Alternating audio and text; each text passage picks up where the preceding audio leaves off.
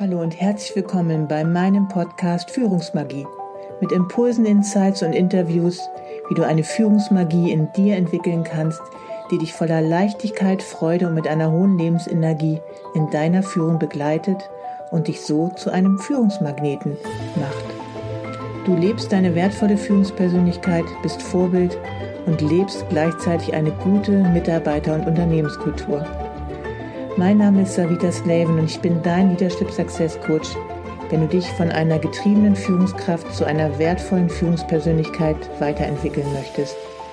Wenn du dich nicht mehr von deinen Ängsten und Sorgen, die dir im Außen begegnen, beeinflussen, ablenken und herunterziehen lassen willst, sondern wenn du wieder diese tiefe Verbindung mit dir selber aufbauen möchtest und dadurch glücklicher, leichter und erfolgreicher in deinem Führungsalltag zu sein.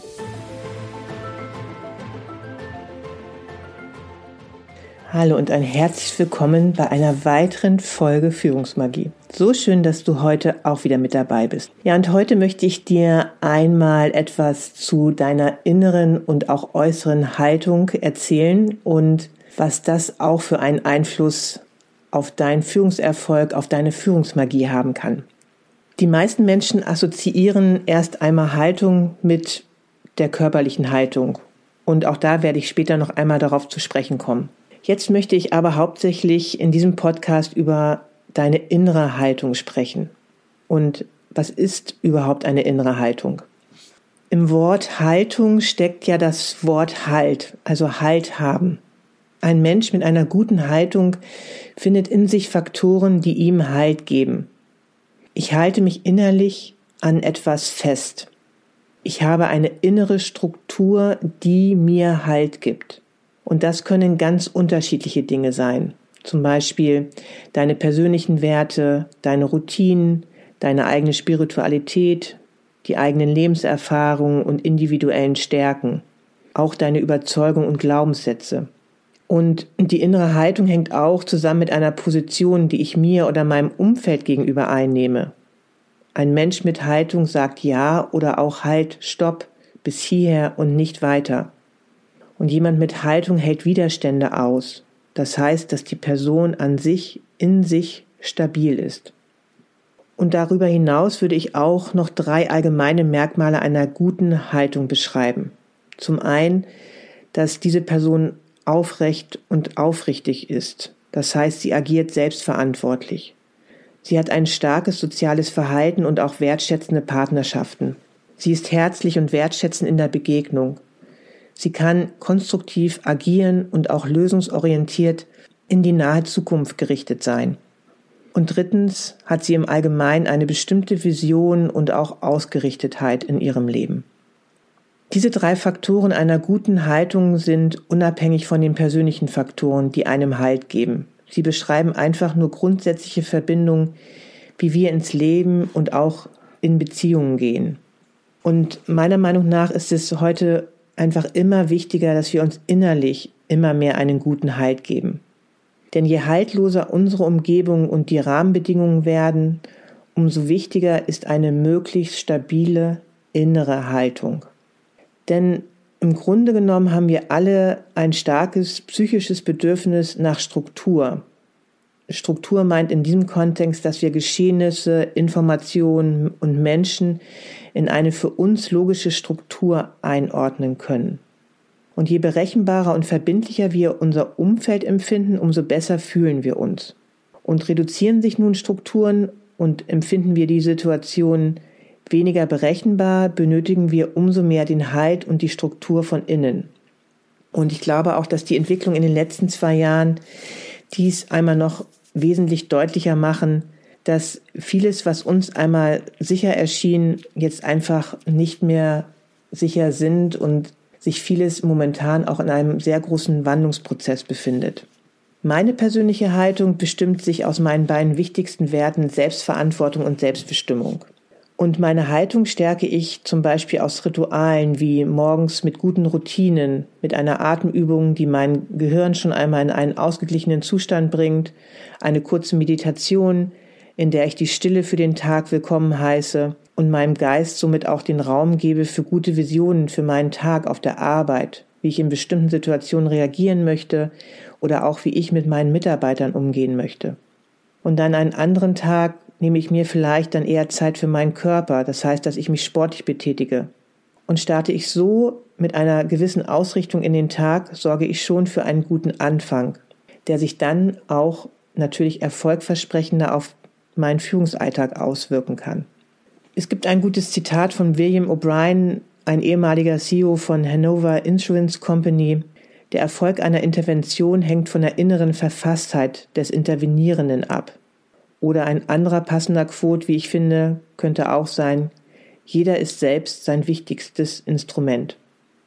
Die persönliche innere Verfasstheit, der innere Zustand, die innere Haltung in einer Situation macht häufig den Unterschied. Und das ist natürlich jetzt auch alles schnell gesagt und auch kognitiv verstehen wir das immer auch. Zum Beispiel in dem Sinne, ja klar, ich muss schon überzeugt sein von etwas, damit ich es gut vertreten kann. Doch die innere Verfassung geht noch darüber hinaus. Sie meint, ob du gut mit dir im Kontakt bist, ausgeglichen und auch eine Lebensfreude und Lebenskraft in dir spürst, dann bist du wirksamer und auch offener. Es werden andere, bessere Dinge möglich. Und das Leben wird beginnen, sich für dich zu entwickeln. Mir wird klar, dass ich mich zuallererst erinnere, dass ich für mich und meine Stimmung verantwortlich bin. Keiner sonst. Auch wenn die äußeren Bedingungen vermeintlich sehr herausfordernd und eher negativ sind, liegt es an mir. Ich habe die Wahl. Und mit diesen beiden Dingen arbeite ich von innen. Übergeordnet gebe ich mir selbst eine Aufgabe, die lautet, wie bleibe ich so gut wie möglich bei mir in einer guten inneren Haltung.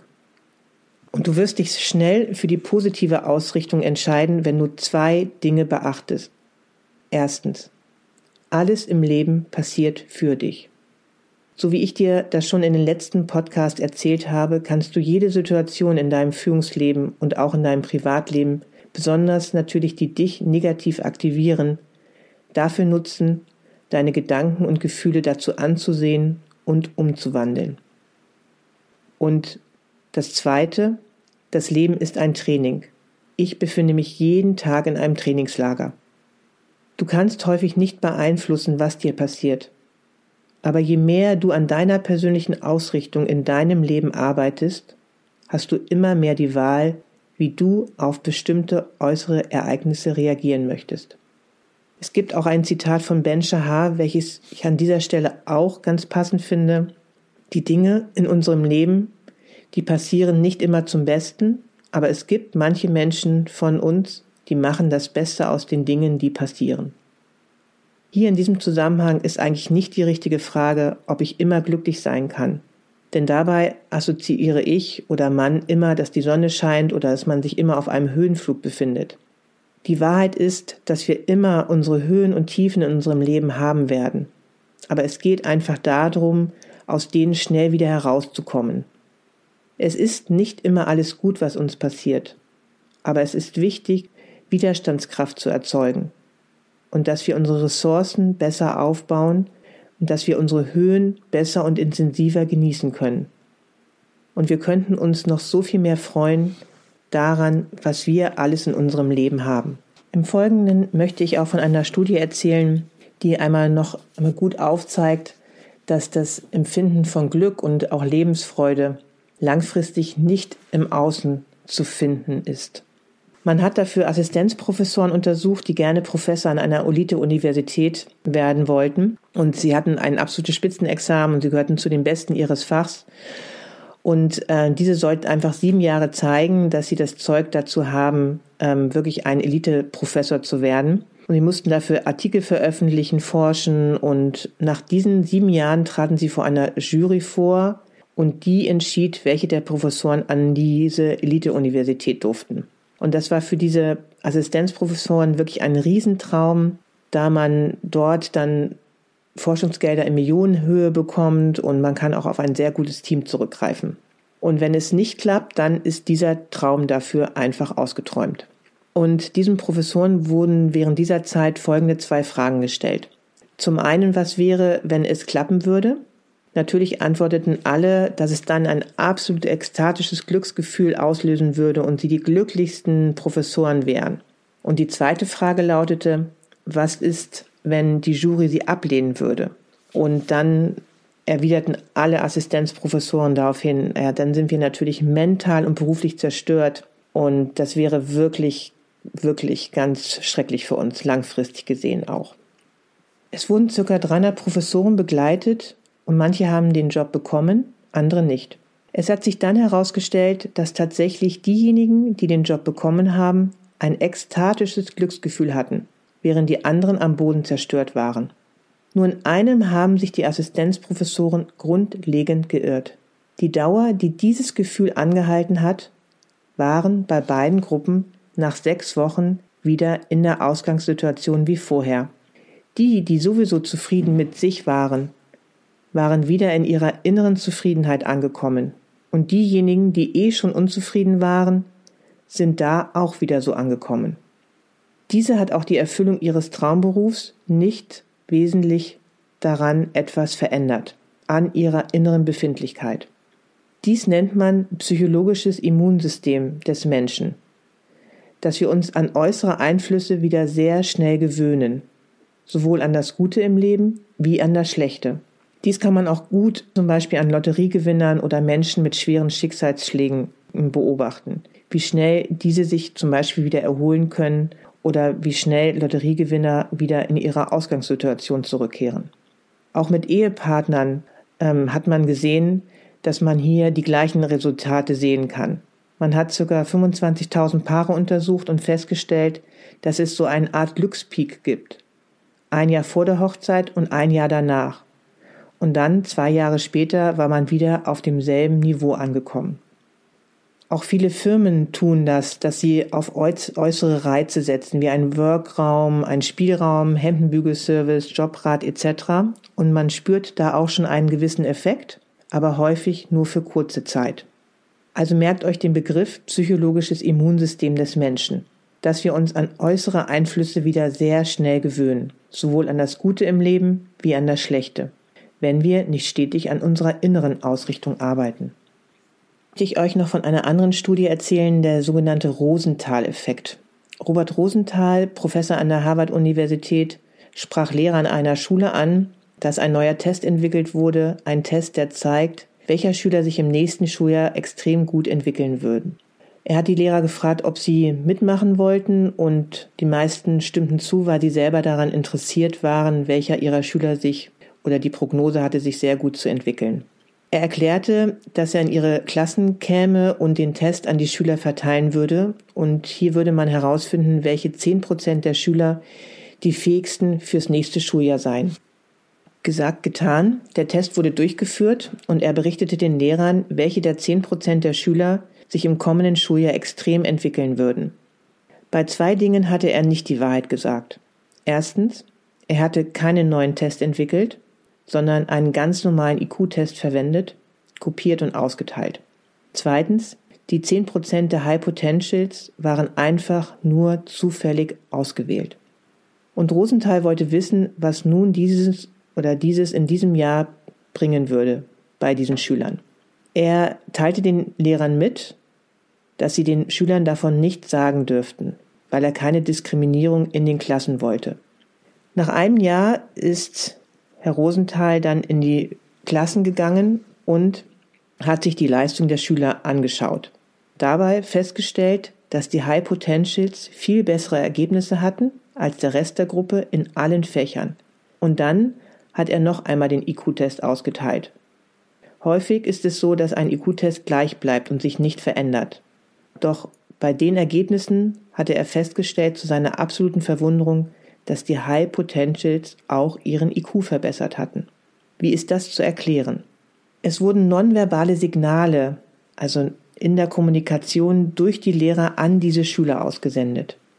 Sie haben plötzlich dieses Potenzial in den Schülern gesehen. Sie haben an die Schüler geglaubt, dass diese einen Sprung machen würden. Auch umgekehrt hat Rosenthal das bei Schülern gemacht in einem anderen Experiment, dass er ihnen gesagt hat, dass im nächsten Schuljahr ein neuer Lehrer kommt und der wäre wirklich sehr genial.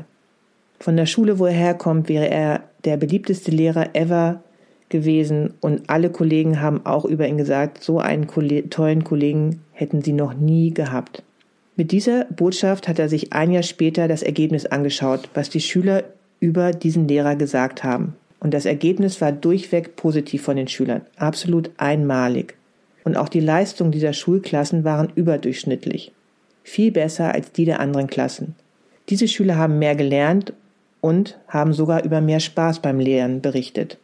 Nur weil sie davon ausgegangen sind, dass sie einen besseren Lehrer hatten. Diese Rosenthal-Experimente hat man auch auf den Job übertragen, zwischen Vorgesetzten und Mitarbeitern. Wenn ein Vorgesetzter davon ausgeht, dass ein Mitarbeiter ein großes Potenzial hat, sich extrem entwickeln wird, dann hat sich dieses Potenzial häufig auch gezeigt. Auch umgekehrt, dass ein Mitarbeiter sich stark weiterentwickelt hat, wenn er davon ausgegangen ist, dass er einen großartigen Chef hat. Die Gehirnforschung zeigt, dass wir den Erfolg, dieses Potenzial, was wir in uns spüren, stark mit uns selber zu tun hat. Auch, dass sie davon abhängen, was andere von uns denken. Wenn wir um uns Menschen haben, die an uns und unsere Potenziale glauben, dann haben diese positiven Einwirkungen extreme Auswirkungen auf uns. Wenn durch die positiven Erwartungen, Einstellungen anderer Menschen dein Potenzial automatisch wächst, da diese positiven Signale auf dich wie eine selbsterfüllende Prophezeiung wirken. Wenn man als fähig angesehen und behandelt wird, wird man sich zu einem fähigen Menschen entwickeln. Deswegen sollten wir auch immer wieder schauen, welches Potenzial wir in anderen sehen. Und je größer dieses Potenzial ist, desto mehr werden sich die Menschen auch so entwickeln, beziehungsweise die Chancen erhöhen sich sehr stark dazu. Und was hat das für positive Auswirkungen auf unsere Mitarbeiter und Unternehmenskultur in den Unternehmen? Wahnsinn.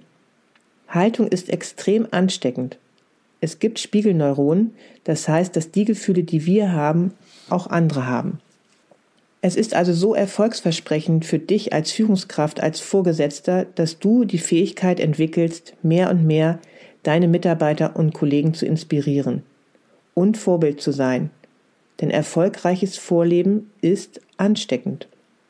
Und das ist auch eine so gute Nachricht, wie ich finde, dass du dich als Führungskraft durch die Veränderung deiner inneren Haltung mit mehr Respekt und Wertschätzung deinen Mitarbeitern gegenüber sich deine Mitarbeiter noch so viel weiterentwickeln können, dass sich noch so viel mehr Potenzial in ihnen zeigen kann und du so auch zu so viel mehr Erfolg, Motivation und Freude in deinen Teams beitragen kannst.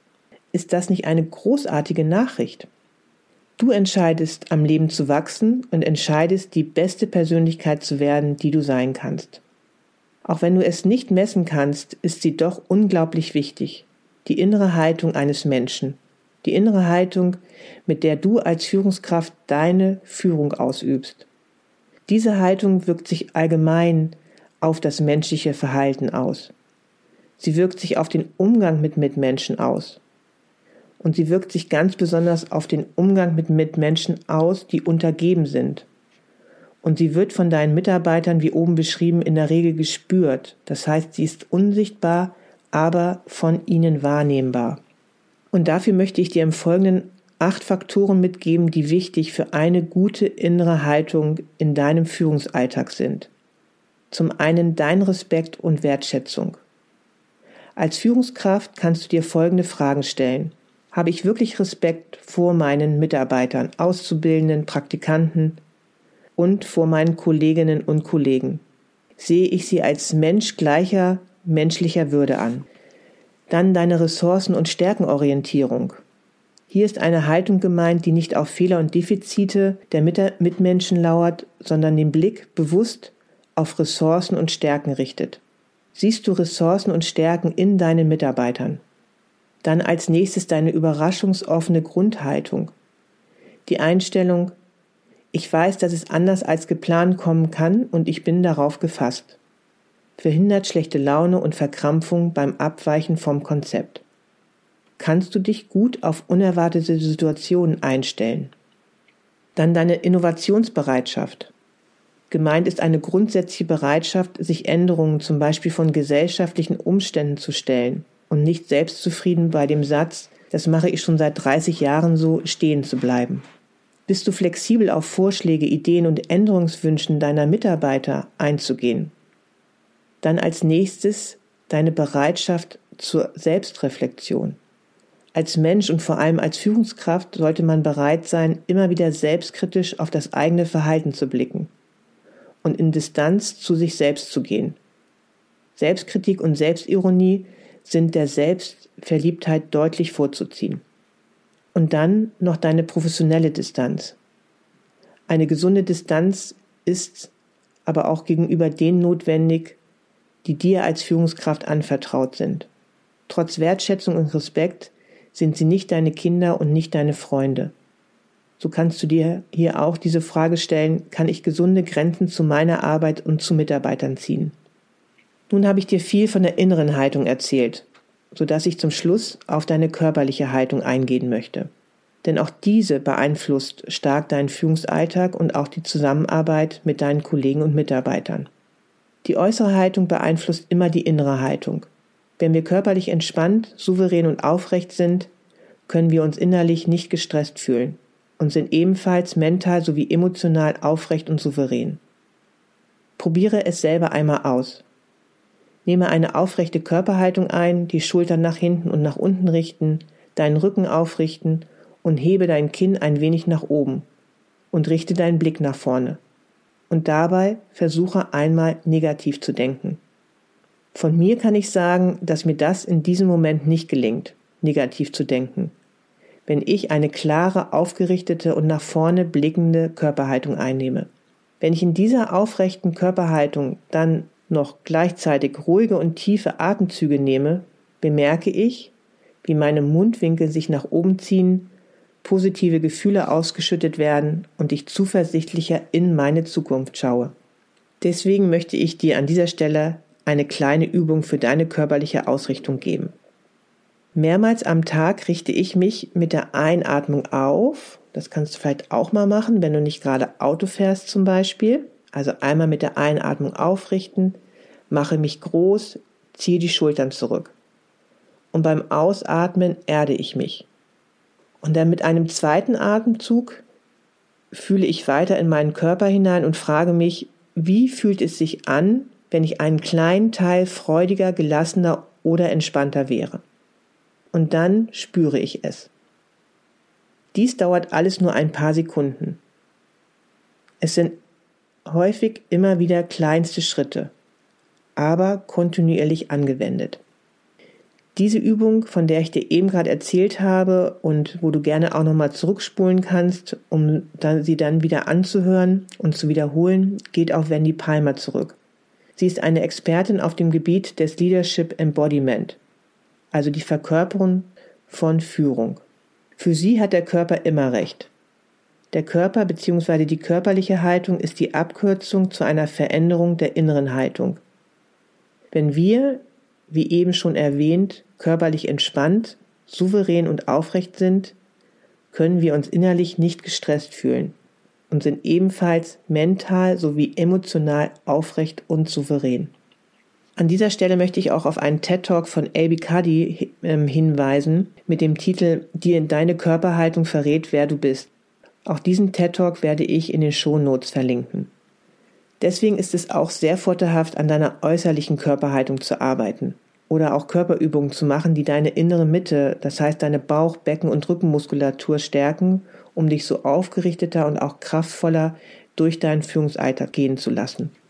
An dieser Stelle möchte ich auch gerne auf meine Facebook-Gruppe aufmerksam machen, die Macht guter Gewohnheiten, in der du lernst, durch die Kraft der Dankbarkeit die Weitergabe von Wertschätzung an Mitgliedern in dieser Gruppe und das Lernen von einfachen, aber kraftvollen Körperübungen, die deine innere und auch äußere Haltung stark verbessern können und so auch immer mehr Erfolgsgewohnheiten in deinem Leben implementiert werden können. Werde gerne Teil dieser Community, denn sie wird dir einen geschützten Rahmen geben, erst einmal diese Dinge im Kleinen zu üben und dann immer mehr die Möglichkeit und Motivation geben, dies in deinem direkten Umfeld zu übertragen. Diese Facebook-Gruppe werde ich auch noch in den Shownotes verlinken.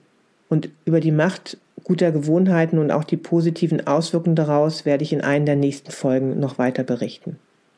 So, nun zum Abschluss hoffe ich, dass ich dir einen guten Einblick gegeben habe, wie sich so positiv deine innere Haltung und deine äußere Haltung auf dein Leben und auch auf deinen Führungserfolg auswirken kann. Ich möchte dich immer wieder dazu ermutigen, dass du anfängst, dich auf deine ganz persönliche Reise zu machen, an deinen Gedanken, deinen Gefühlen und an deiner energetischen Ausrichtung zu arbeiten. Das wird dir so viel mehr Lebensenergie, Freude und intrinsische Motivation geben, sodass dein Leben automatisch so viel erfolgreicher und erfüllter werden wird. Probiere es aus.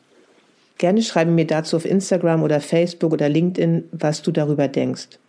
Wenn du diese Folge magst, würde ich mich natürlich sehr über eine positive Bewertung freuen oder auch eine Weiterempfehlung an Kollegen und Freunde. Wie immer findest du mich auf LinkedIn, Instagram und Facebook und folge mir gerne, denn auch hier bekommst du wertvolle Beiträge und Impulse von mir an die Hand zur Stärkung deiner wertvollen Führungsenergie. Hab nun noch einen ganz großartigen Tag oder Abend und denke immer daran. Es ist so wertvoll, dass es dich gibt und du kannst ein Licht für dein Unternehmen sein. Alles Liebe bis zur nächsten Folge, Savita.